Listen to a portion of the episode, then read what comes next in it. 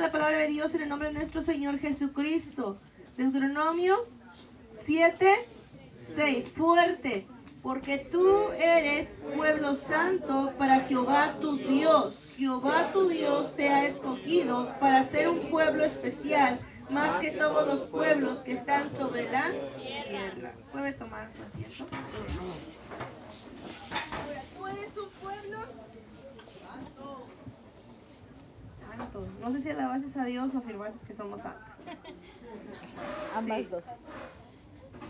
Ahora, voy a estar hablándoles sobre santidad. Ayer eh, Dios confirmaba esta conferencia en mi corazón cuando el hermano Ángel hablaba sobre que no nos enseñan en las iglesias cómo vivir una vida en santidad. ¿Sí? Amén. Lo único que te dicen en la congregación es, sé santo. ¿Sí? No te ensucies. Pero no nos, no nos explican cómo vivir en santidad y por qué tengo que vivir en santidad y qué es la santidad. Entonces, eh, a raíz de ciertos acontecimientos que ocurrieron en mi vida y un cambio literal, un giro completo, un retorno completo en mi vida, empezó eh, a latir en mi corazón más fuerte la santidad. No solamente hablar de santidad, sino practicar la santidad. ¿sí? Eh, hace ratito nuestra hermana decía, ya sabemos, el campamento se llama remanente, usted ya sabe que es remanente, ¿verdad? ¿Sí sabe? ¿Sí sabe? Algo que se aparta especial, etcétera. Algo donde hay muchas personas, pero usted aparta un poquito, algo pequeñito. Eso somos tú y yo. Tú y yo fuimos apartados, separados del mundo. Somos un remanente, somos un pueblo especial llamado a vivir a santidad. ¿A qué ha sido llamado? Santidad. A vivir en santidad. ¿sí? Sabemos que fuimos llamados a ir y predicar la palabra a toda nación, a toda criatura, pero de nada sirve que tú prediques, que tú ministres, que tú te des, eh, pues, golpes de pecho, que eres cristiano, si no vives una vida en santidad. Amén. Yo no aleluya. quiero hablarte de la vestimenta, yo quiero hablarte de tu alma. ¿Sí? Ahora, esto se materializó en mi vida, estas conferencias de Holy Life, Vida Santa. Hace aproximadamente seis meses empecé a trabajar en esto. Y son como poquitas veces que lo he dado en conferencia. Lo empecé dando en mi iglesia, sí, cada domingo. Dios nos daba eh, cosas que tenemos que vivir. Un ejemplo, te voy a dar un pequeño ejemplo y después te voy a dar mi testimonio. ¿Me escuchas el micrófono? Dios me bendijo, ¿verdad? Con una voz. Dicen por ahí. Ok. Ahora, ¿qué es santidad? Santidad es apartado, es separado. Santo es apartado, separado del mundo, de la suciedad, de la asquerosidad. ¿Sí? Supongamos, tú compras un kilo de tomates y pues a lo mejor no te comiste en la semana el kilo de tomates. No compramos sabiamente, pues nada más íbamos a usar dos, pero compramos un kilo y se nos echaron a perder la mitad. ¿Sí? ¿Qué hacemos? ¿Dejas los tomates buenos con los tomates podridos? ¿Qué hacemos? Los separamos, los lavamos. Entonces tú y yo fuimos separados de lo podrido de la humanidad y fuimos lavados. ¿Sí? Bueno.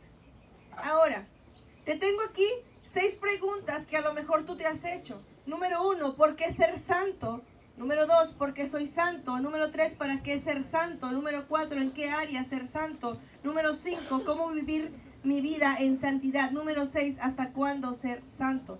No te voy a leer textual toda la conferencia, pero voy a tratar de resumirte. ¿sí? Ahora, ya te dije que es ser santo, es ser apartado, separado del mundo. ¿Para quién?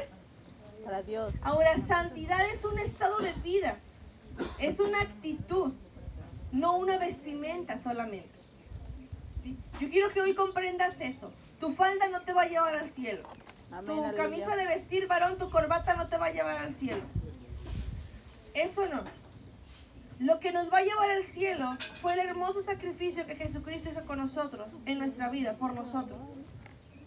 Lo que nos va a llevar al cielo y lo que va a mantener que nuestra salvación permanezca es vivir una vida en santidad. Y la vida en santidad es todos los días de la vida. Por eso se llama vida en santidad. Por eso le titulé Holy Life. Es una vida santa. No es hoy quiero vivir santo y mañana me voy de vacaciones. Todos estos días Dios ha estado hablando y yo he hecho anotaciones porque me gusta. Si voy a un campamento, pues voy a anotar, no voy a hacer otra cosa. Ya si conozco amistades y me divierto, eso va añadido, pero yo vengo a escuchar de Dios y yo escribo todo lo que Dios me habla a través de las personas. No sé si tú haces eso. Si no habías hecho eso, el próximo campamento te invito a que lo hagas. Ahora, eh, Dios me mostraba al verlos a ustedes, etcétera, me confirmaba cosas que como que ya, ya, ya venía sintiendo yo. Pero en este campamento lo confirmé. Que aquí en este campamento vemos tres grupos de personas. ¿Sí? Este campamento es para cristianos, ¿cuántos dicen amén? Pero el problema es que en este campamento hay dos tipos de cristianos.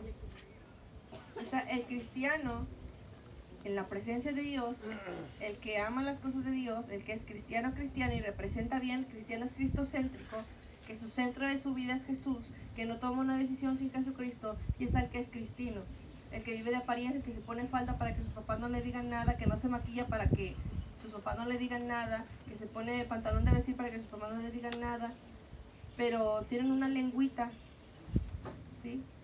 Dicen unas viborotas, es el cristiano el que aparenta. El cristiano es el que sabe que ha sido crucificado juntamente con Jesús y ya no vivo yo más. ¿Quién vive? Cristo vive en mí, es el cristiano. Entonces ya te dije dos tipos, el cristiano que está crucificado juntamente con Dios y el segundo, el cristiano que vive de apariencias, que fornica con su novio, que fornica con su novia, que manosea a su novia, que manosea a su novio, que ha tenido 5, 4, 6 novios, 10, 20 novios y con todos se ha acostado, con todas se ha acostado, que ha tenido abortos, ese es el cristino. ¿sí? La hermana decía algo hace rato y, y los hermanos los días pasados. Eso está pasando en la iglesia. La iglesia está viviendo como el mundo. Lo único que según nos diferencia es la vestimenta, pero el alma sigue igual. O sea, ¿de qué sirve que Jesucristo te haya separado de los tomates podridos, te haya limpiado y tú te sigues comportando como tomate podrido? Ahora, el tercer grupo de personas que están en este campamento son los inconversos.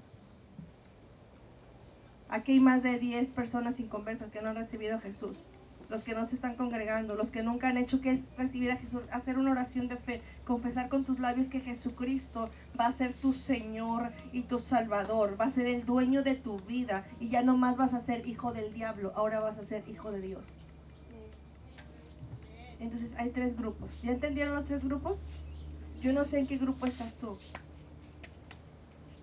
Pero aquí se caen las máscaras. ¿Por qué? Porque se ve. Estamos en un lugar solos. Aquí se ve en la noche quién dice maldiciones, quién dice cosas, aún el más cristiano. Aparentemente. ¿Sí? Aquí se ve. Ahora, ya te dije las tres clases de personas. Ya te dije que es ser santo. Santo es apartado. Ya te lo puse el ejemplo con tomates. Y así tú quieres como naranjas, ¿verdad? Dice, ay, hermana, yo no lo entiendo con tomates, lo voy a hacer con naranjas. Hazlo con naranjas, ¿sí? Es como las sumas que te enseñan en la escuela. Si tú no lo comprendes con tomates, con otra cosa. Ahora, santidad es la vida que lleva aquel que es santo. Ahora, ¿por qué soy santo? Porque Él es santo, Amén, aleluya. ¿sí? Voy a pedir un valiente.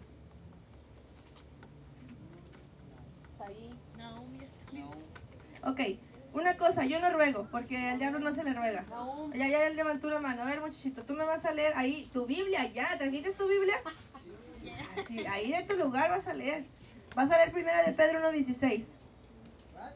Primera de Pedro 1.16. Ser santos porque yo soy santo. Otro valiente que levante su mano. Ok, Sujei, vas a leer segunda de Pedro 3, 11 y 12. ¿Sí, Naum? ¿Ya lo encontraste? Rápido, mijito. Una cosa, es bueno traer tu Biblia en tu celular, yo la traigo. Es bueno tener tu Biblia descargada en la tablet, es bueno. Es primera. Pero es bueno tener una Biblia materializada, ¿sí? Porque un día te cae un virus, se te rompe el teléfono. ¿Sí? Léelo. Porque escrito está, ser santos porque yo soy santo. Ok, hoy te voy a dar tres razones porque ser santo, no te voy a dar todos los... Todo, ¿verdad? Y ahí después. ¿Segunda de Pedro qué? Segunda de Pedro 3, 11, 12. Ser santo, ¿por qué? Si tú quieres anotar, anota, eso te va a servir. ¿Sí? Y si eres bien flojo para escribir, bueno, y luego me pides una copia. Pues que hay de todo. Ser santo porque yo soy santo. ¿Por qué ser santo? Porque Él es santo. Simplemente porque nadie te obligó a recibir a Jesucristo como tu Salvador. Ahora, estamos en un campamento donde el cristiano te dije, hoy hay que inconversos con nosotros. Por favor, compórtate bien, cristiano. No critiques a los inconversos. Ellos pueden fallar porque no conocen a Jesús. Pero tú que eres cristiano, o sea, compórtate. Amén, aleluya. Tienes que dar buen testimonio. No estás para criticar a esos muchachitos, muchachitas que no conocen a Dios, estás para edificarle. Oye, mira, Cristo te ama. A ver, nada más dime, ¿te has tomado el tiempo para hablarles de Jesús? Amén. No me respondas, no te avergüences, tú y Dios. Ahora, ser santo porque yo soy santo. Tú ya que eres cristiano, que te congregas, tienes que ser santo. Yo tengo que ser santa porque Él es santo. Porque yo tomé la decisión de que Él fuera mi Señor, mi Salvador, mi Dios poderoso. Ahora, porque Él es mi Señor, yo tengo la obligación, o sea, esa es una obligación de ser santo. No es que tú quieras o no quieras. ¿Cuántos quieren ver al Señor? Pues hay que ser santo para poder ver al Señor. Gloria a Dios, aleluya. ¿Cuántos quieren ser usados por Dios? Pues hay que ser limpios para ser usados por el Señor. A nadie le gusta tomar en un vaso que huele a chatilla, guacala, te da asco. O sucio. El Señor no usa vasos sucios. Él no usa vasos limpios. Sí. Ahora dices, hermana, pues estoy sucia, estoy sucio, ya la regué. Bueno, yo te voy a decir cómo ser limpio. Porque tenemos un Dios tan misericordioso que si ya la hemos regado, ya nos hemos ensuciado, Él nos vuelve a limpiar. Sí. Y lo que vivimos o lo que pasamos nos ayuda para bien. ¿Cuántos reconocen eso? Amén. Que todas las cosas nos ayudan para bien. Me quedan ya como 40 minutos. Ahora, porque Él es santo, ¿cómo no serlo? También nosotros, ya que Él es nuestro ejemplo a seguir. Yo no te digo que me idolatrices a mí, que idolatrices a tus pastores. Tienes que idolatrar a Jesucristo. Si ves imperfecciones en nosotros, hay un ser perfecto al que tienes que seguir. Ahora, tienes que esforzarte por vivir en una perfección relativa, que es la perfección que Jesucristo da. No justificarte y decir, no, pues es que soy humano, fallo, no. Si ya cometiste una falla, ya no volver a cometerla. Ahora, si fallamos, aprendemos de nuestros errores para ya no volver a cometer esa falla. Si tú te vas corriendo por aquí y hay un pozo, no sabías, te caes. Y al otro día ya sabes que está el pozo, ¿te vas a volver a ir a caminando para caerte? No, porque ya sabes que está ahí. Así, por eso pasan en nosotros pruebas, tribulaciones o aún caídas espirituales. ¿Sí, su Lelo? Puesto que todas estas cosas han de cesar, como no debéis vosotros andar en santa y, y piadosa manera de vivir, esperando y apresurándoos para la venida del día de Dios, en el cual los cielos encendiéndose serán deshechos y los elementos siendo quemados se fundirán. Ahora, lo que te estoy dando ahorita, si tú pusiste atención desde ayer y antier, es solamente un resumen. Amén. ¿sí? ¿Por qué ser santo? Porque va a venir el fin, date cuenta.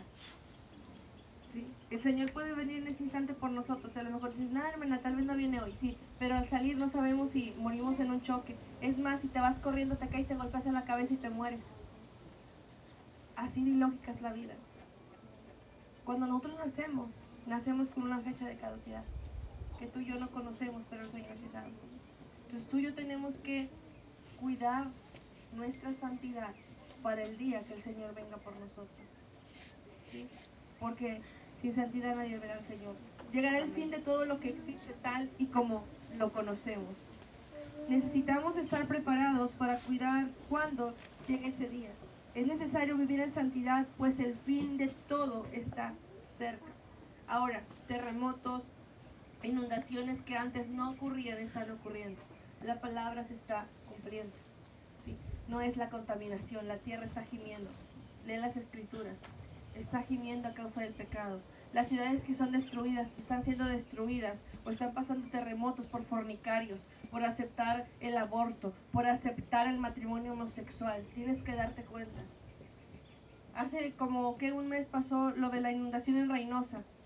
Fue el lunes, el domingo hicieron un desfile homosexual en Reynosa. Y a veces no nos damos cuenta. Porque decimos, es que soy joven, luego leo la Biblia. Tienes que leer la Biblia, tienes que conocer la verdad.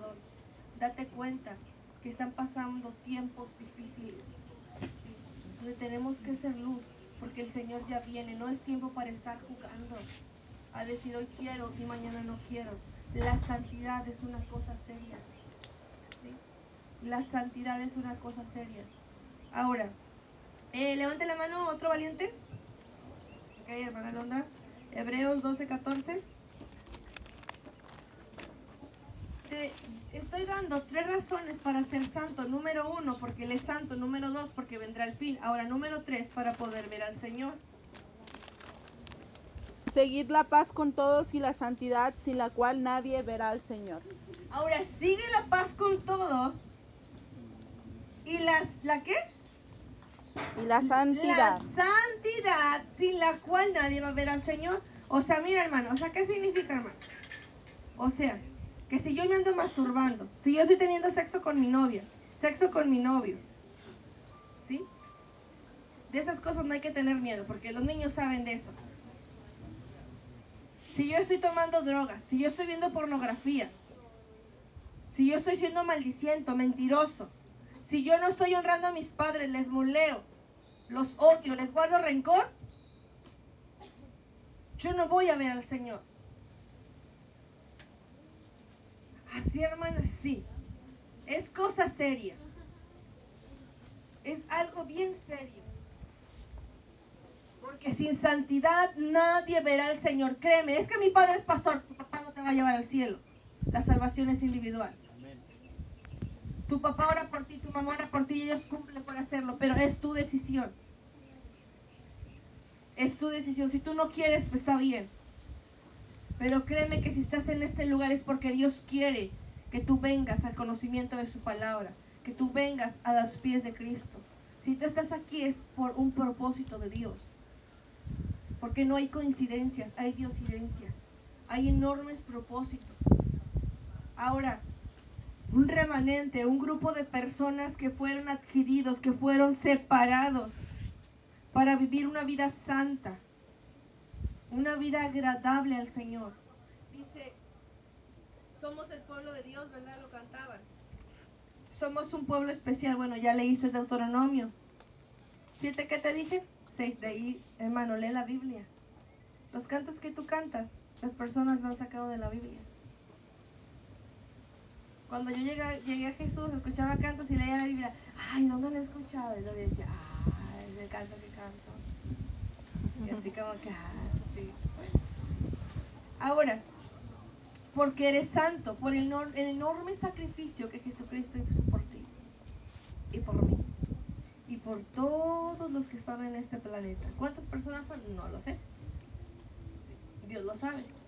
Por el vecino que te cae más gordo, por el compañero que te cae más gordo. Jesús dio su vida. Ahí decía el hermano que somos especiales, ¿verdad? Pero pues, no somos únicos. O sea, Dios quiere usarte, pero no solamente a ti. O sea, no somos los mejores, pero podemos ser parte de ese precioso remanente que Dios ha pasado. Yo no sé en qué grupo estés, si estés en el cristiano, en el cristino o en el mundano que no se congrega y, que solamente viene al campamento y nunca ha aceptado a Jesús. Pero para esos tres grupos, yo te invito a que vivas en santidad. Porque si no nadie verá a quién, al Señor. Ahora, cuatro razones porque eres santo. Porque fuimos rescatados. Dice primera de Pedro 1.18, fuimos rescatados de nuestra vana manera de vivir. Es decir, antes de ser rescatados por Jesús, nuestra vida no tenía valor ni había sentido en ella. Todo lo que hacíamos era vano y no era, y no era permanente, sino pasajero. Mas hoy todo lo que hacemos en Jesús es eterno y duradero. Ahora, todo lo que hacemos hoy en Jesús es eterno y duradero. Lo que antes hacíamos era vano. No tenía sentido. No tenía razón de ser. Ahora, yo no sé tú qué hacías antes de venir a Cristo. A lo mejor naciste en, una cristiana. Pero antes de aceptar a Jesús tu vida era vana. Tal vez lo aceptaste de niño, no lo sé. Analiza por qué aceptaste a Jesús. Analiza si en verdad eres salvo. Una persona salva lo refleja. Una persona salva refleja en su vida la vida de Jesús. Eso es ser salvo. Una persona santa lo refleja. Ya te dije, no exactamente con el vestuario. Porque a veces las que traemos la falta más larga, ¿sí? o las que usan la falda más larga, son las que más les gusta fornicar.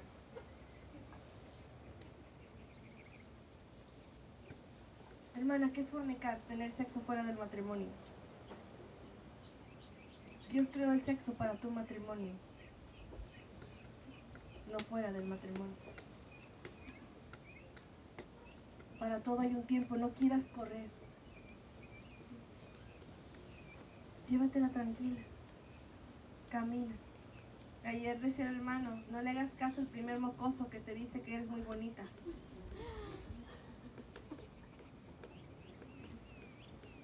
También los varones, ¿verdad? Varón, ten cuidado porque hay muchachitas ahí. Ojo alegre. Ten cuidado, varón, porque Dios te quiere usar, varón. Pero el diablo sabe tus debilidades, que te gustan ojos verdes, güeritas.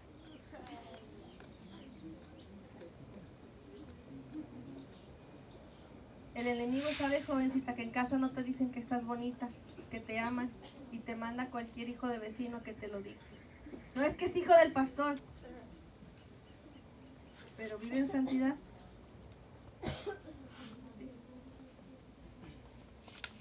Tenemos que cuidar nuestra vida. Ahora, fuimos santificados. Hebreos 10, 10. Somos santificados por su sacrificio en la cruz esto nos llevó a ser santos, no por méritos propios, sino por su hermosa gracia. O no es porque tú eres bien chulo, bien chula, bien hermoso, bien hermosa. Fue por su sacrificio que somos santos. Tú no elegiste a Jesús, Jesús te eligió. Y nos eligió y nos escogió como su remanente, como su pueblo especial, desde antes de la fundación del mundo. Yo me gozaba cuando leía que el Padre me conoce desde el vientre de mi madre, pero más me regocijé cuando me dice, oye, te conozco desde antes de la fundación.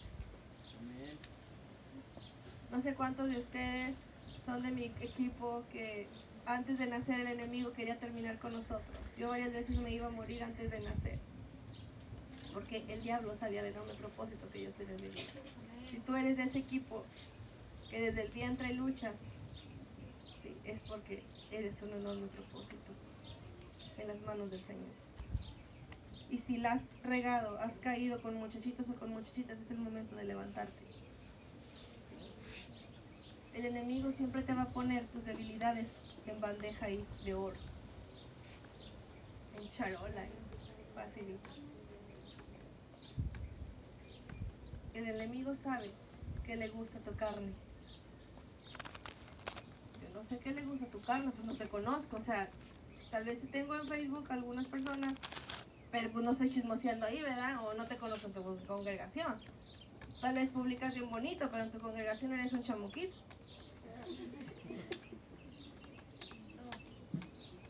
Entonces, el enemigo sabe lo que tu carne le gusta. Y te lo pone ahí.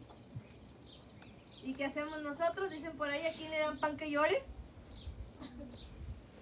¿Sí? mi pastor, venga chicos, su venga chicos, aquí estoy. Aún soy joven, hay que vivir la vida loca, pero ubícate. Eres un tomatito separado. ¿Te de los tomatitos? Eres un tomatito lavadito, nuevo. Ese eres tú, ya no eres un tomatito podridito. Ahora otra cosa, si eres santo, si eres separado, porque andar en yugo desigual.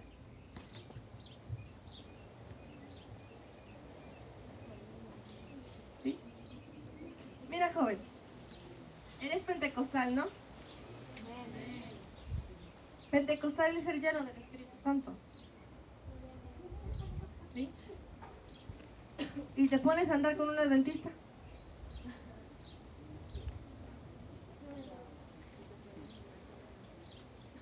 Pones a andar con un testigo, con un católico, ese es yugo desigual. Le voy a cambiar. Cálmate, tú no vas a cambiar a nadie. El único que cambia es Jesucristo. Es una piedra de tropiezo que el diablo te está poniendo ahí. Otra cosa. Jovencitas que andan con jovencitos de otra iglesia, tu misma denominación. Cuando, si tú te piensas casar, te tienes que ir a su iglesia, te tienes que sujetar, jovencita. No te lo vas a traer a tu iglesia, sujétate y vete para allá.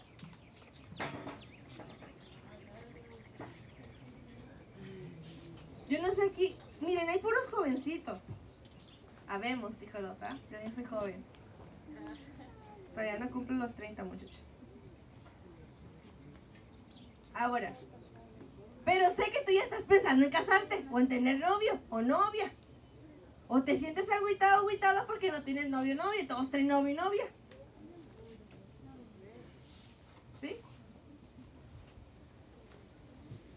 Pero yo te digo,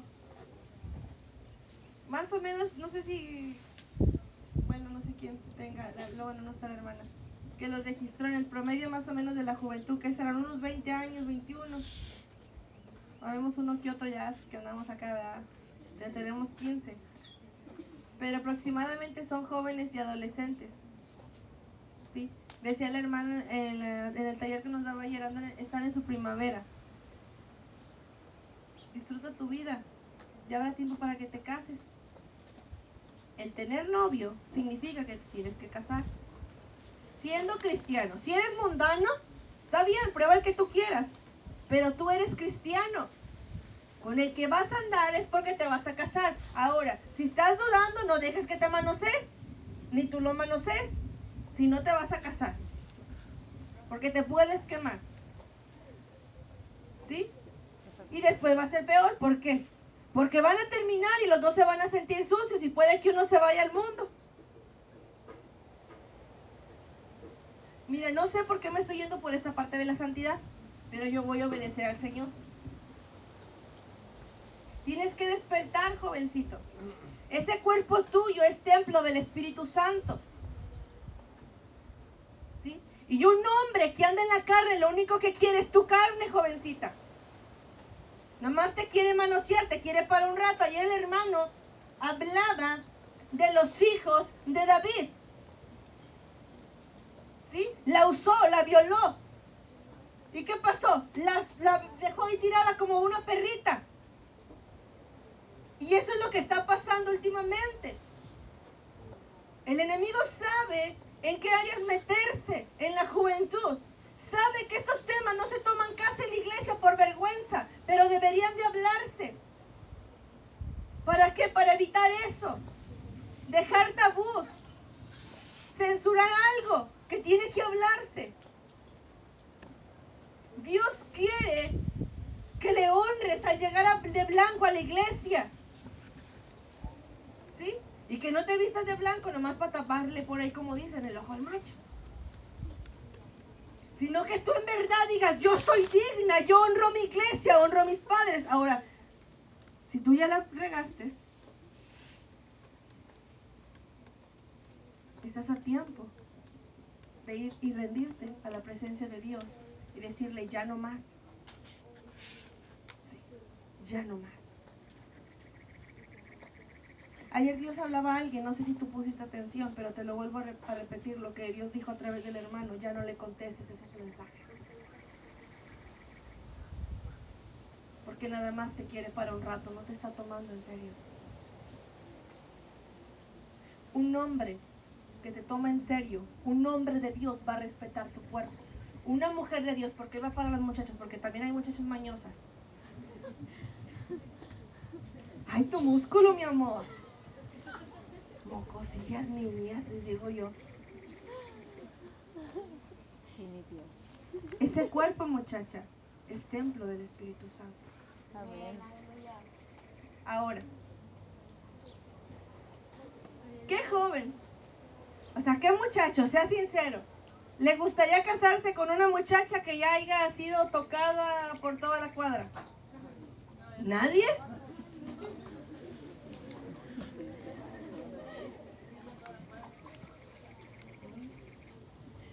Nadie? Estás a tiempo de guardarte, de vivir en santidad, de honrar al Señor, de amar al Señor. Ahora, no te cases nada más para tener sexo, porque ese matrimonio va a fracasar. Tengo amigas y amigos que los han casado en su iglesia para que no forniquen y a los dos años ya se divorciaron, porque se casaron nada más para pagar el fuego que traía. El matrimonio es algo más allá. El matrimonio es un paso más y tú tienes un ministerio para multiplicar tu ministerio.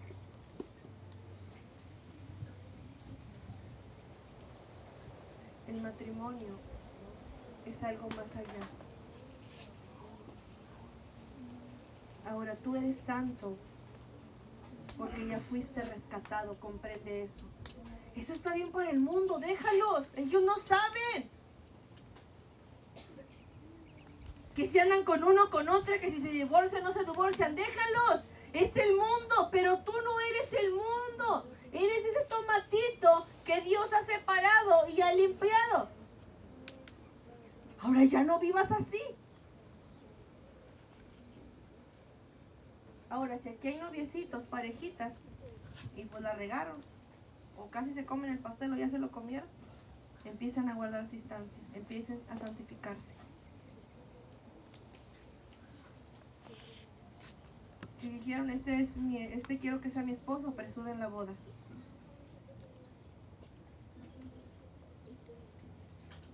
Y si la verdad no es, pues termina con él. Ya no sigas quitándole el tiempo ni sigas quitándole el tiempo a ella.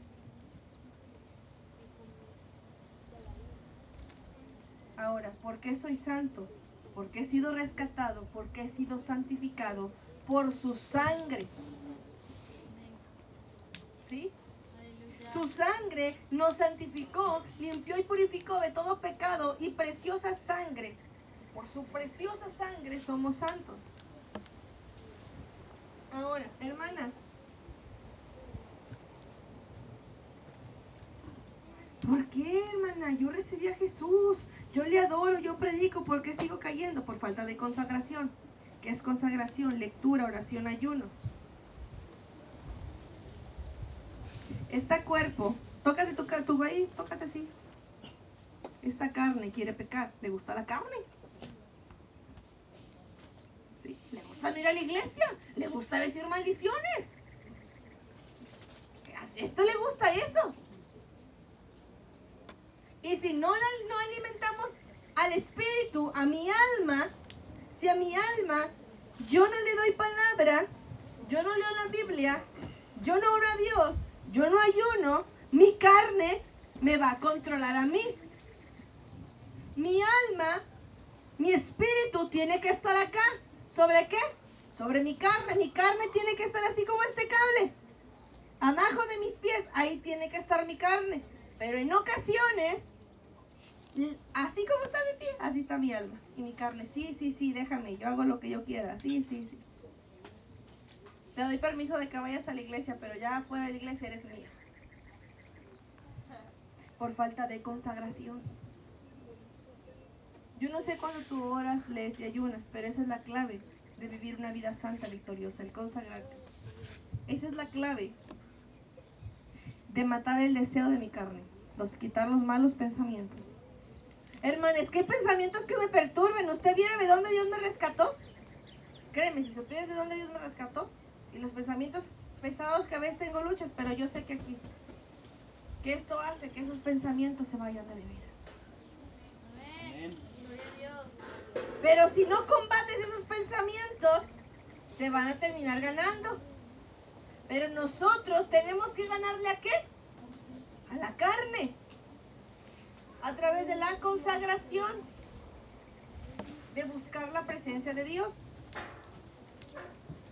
Ahora, somos un remanente. Me quedan 20 minutos. Tengo que checar el tiempo, muchachos. No les voy a dar todas una probadita, ¿va? Ahí nada más. Dice que tú eres un pueblo especial, separado para Dios, apartado para Dios, para proclamar su nombre. Tocó mi corazón lo que dice la hermana, ¿verdad? Que si en verdad amáramos a Dios, tendríamos que, oye, Cristo te ama, Cristo te ama. Pero no andamos así. Eres cristiano y tú. Te dicen la calle, Dios te bendiga y olvidado. Evitamos acomodar el lugar que la gente no sepa. Nos avergonzamos. Cuando eres privilegiado, cuando Dios te ha dado el privilegio de proclamar su nombre, de ser testimonio, de ir a sacar a aquellos que están en las tinieblas a la luz admirable. De ir a rescatar a aquellos que están en el homosexualismo, que están tirados en la calle, orinados entre la basura. Pero no puedes ir por ellos. No podemos ir por ellos hasta que no vivamos una vida en santidad. Amén. Yo quiero invitarte a que pongas tu vida en manos del Señor. A que empieces a vivir una vida en santidad. Y no me taches como lo que es que la hermana no sabe. Sí, sí. Quiero tratar en cinco minutos darte mi testimonio. Eh, en el 2014, por eso de octubre, échale cuántos, cuántos años, años, ahí tenía 20 por ahí del 2014, yo vine a Jesús eh, aproximadamente en el 2011 y a los seis meses empecé a servir al Señor en la danza y al año a predicar. tengo como ocho años sirviendo al Señor. Pero en el 2014 tenía que como unos dos, tres años sirviendo al Señor. El enemigo tocó mi puerta.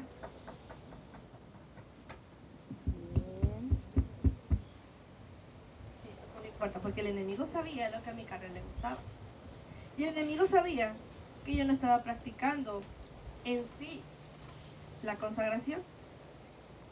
El enemigo sabía que yo predicaba, pero pues nada más me consagraba cuando iba a predicar. Entonces hace rato que la hermana estaba hablando y todo esto Dios ha tocado mi corazón y es verdad. Decía Dios, tú me sacaste de algo. Porque si hay personas que fornican y adulteran y luego toman un púlpito. ¿Por qué, hermana? Porque Dios es tan misericordioso que dice que hasta las piedras hablarían. Y si no hay nadie más, pues transmite la palabra. Ahora, en el 2014, por ahí de octubre a julio del 2015, ¿cuántos meses son los que fueron a la escuela? Octubre 2014, julio 2015. Un año, tres meses. Hasta un año, tres meses. Diez. Diez meses. ¿Eh? Nueve meses. Diez. Diez y cuentas octubre. A ver, hay como los niños la, en la escuela. Es octubre, noviembre, diciembre, enero, febrero, marzo, abril, mayo, junio y julio. Fueron ocho meses y piquito porque en julio algo pasó en mi vida.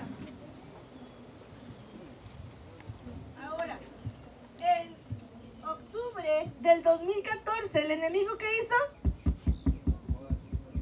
Tocó a mi puerta y pues yo, ¿verdad? Viene acá. ¿A quién le dan pan que yo más? Pregunté quién. Ahora, yo servía a Dios, yo predicaba, estaba encargada de una célula, danzaba, salía a eventos a danzar, etc. Estaba buscando a Dios. Pero cuando el enemigo tocó mi puerta, dejé de buscar a Dios, solamente lo buscaba, "Ay, voy a predicar. Oro rápido, Dios, dame la gracia. Uno a veces es bien mañoso, ¿ah? porque sabe que Dios es misericordioso y se aprovecha de eso.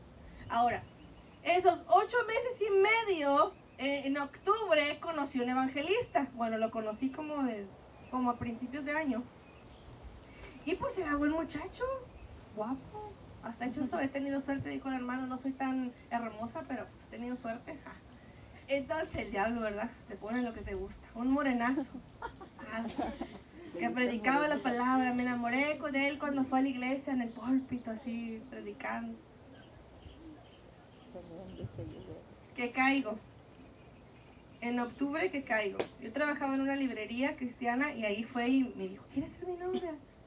Y cuando tú no estás en la presencia de Dios, no escuchas la voz del Espíritu Santo que te dice, no, es el diablo disfrazado.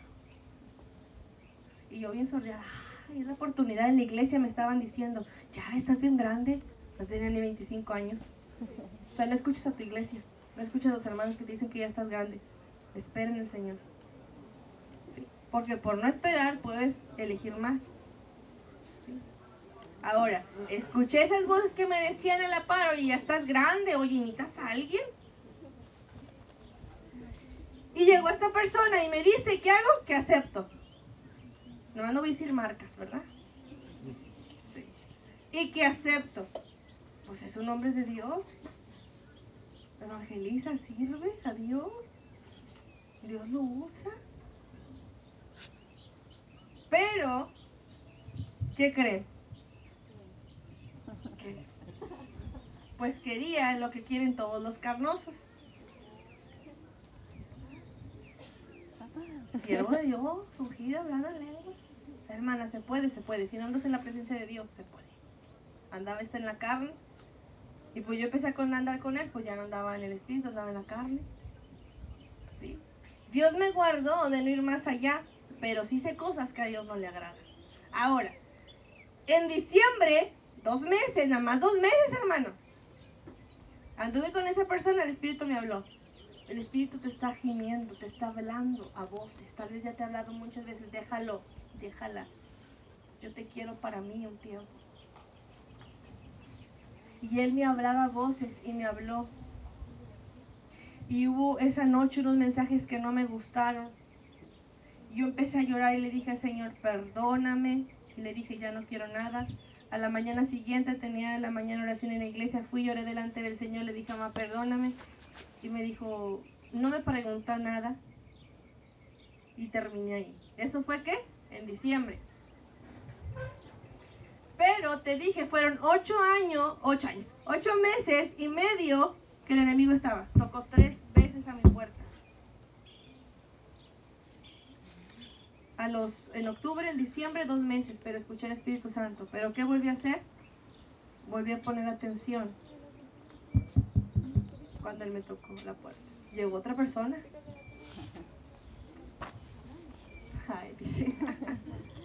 Una persona que ya estaba ahí empezó a decirme, yo te llevo a la, igle- a la casa. Yo te llevo.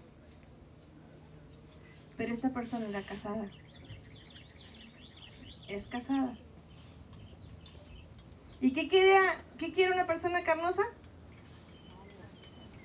Esta, es una- esta persona era líder de la iglesia, siervo de Dios.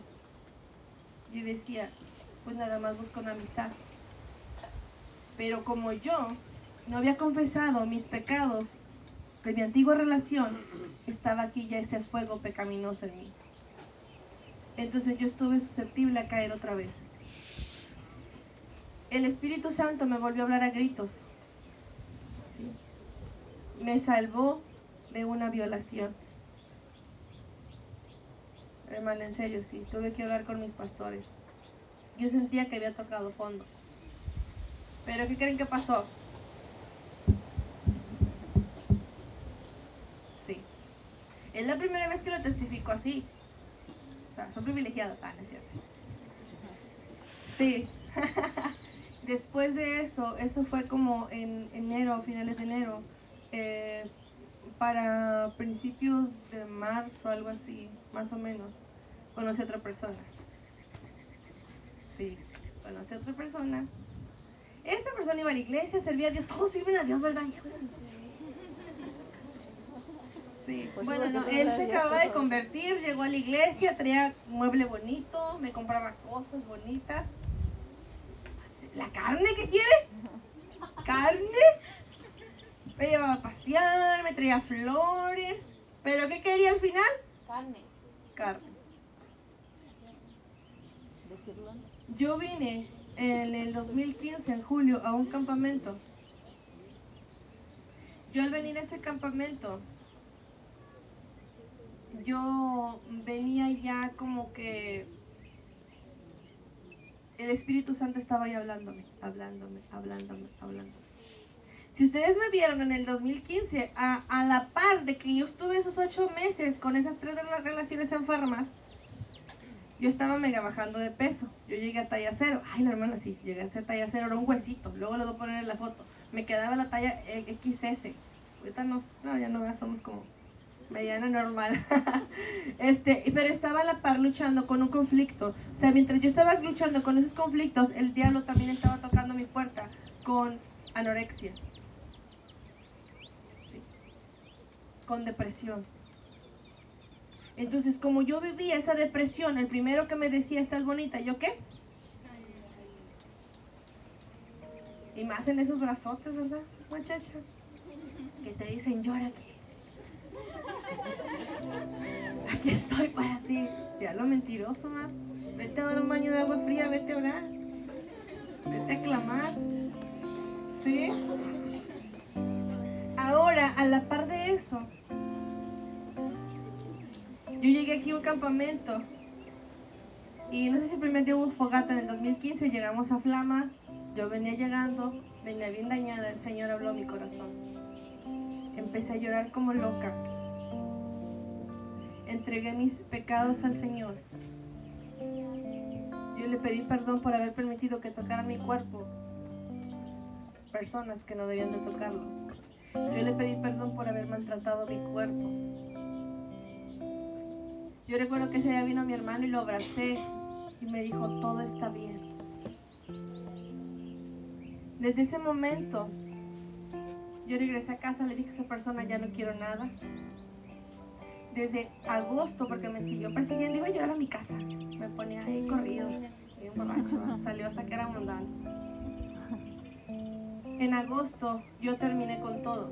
Entonces, de agosto a este año tenemos aproximadamente, si cinco años en santidad al Señor.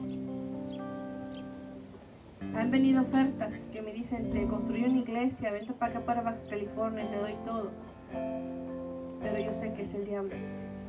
Ahora, yo no sé qué es lo que él sabe que a ti te gusta. Si te gusta masturbarte, si te gusta la pornografía, si te gustan los muchachos, las muchachas, si te gustan las drogas, el alcohol, si estás pasando bulimia o anorexia, si eres depresivo, si te gusta cortarte, yo no sé.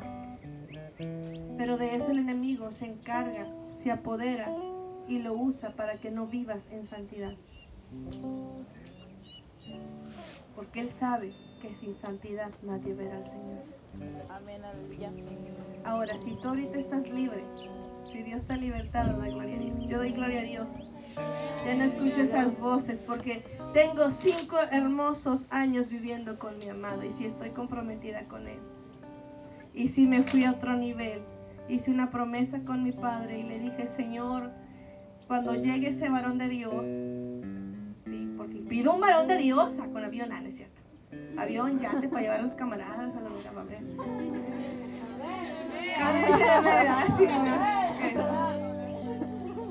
Vamos a la presa varón a ayudar. Ahora, si yo estoy pidiendo un varón de Dios, Dios habló a mi vida hace como año y medio, tú sé una sierva de Dios. ¿sí?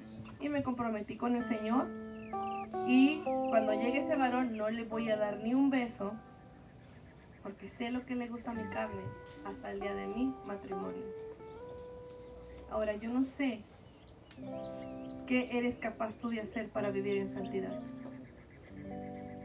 Yo no ando con jovencitos a solas, yo siempre ando acompañada.